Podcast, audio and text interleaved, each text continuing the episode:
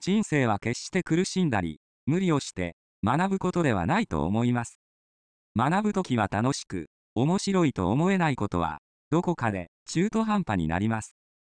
継続している間に、面白いとか、嬉しいと思えることは、必ず成功します。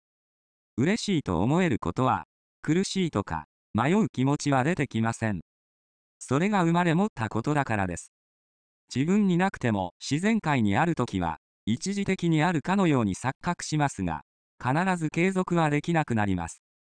本当にできることは、自然に楽しみながら、身につくものです。誕生日とは、不思議な現象だと思い、検索すればするほど、不思議な楽しいことが発見できます。何かをしたいと思っても、知識にないことはできませんが、自然界とは、自分のできることが必要となるように、構成されているものです。ぜひあなたも、本当に成し遂げたいと思うことを見出してください。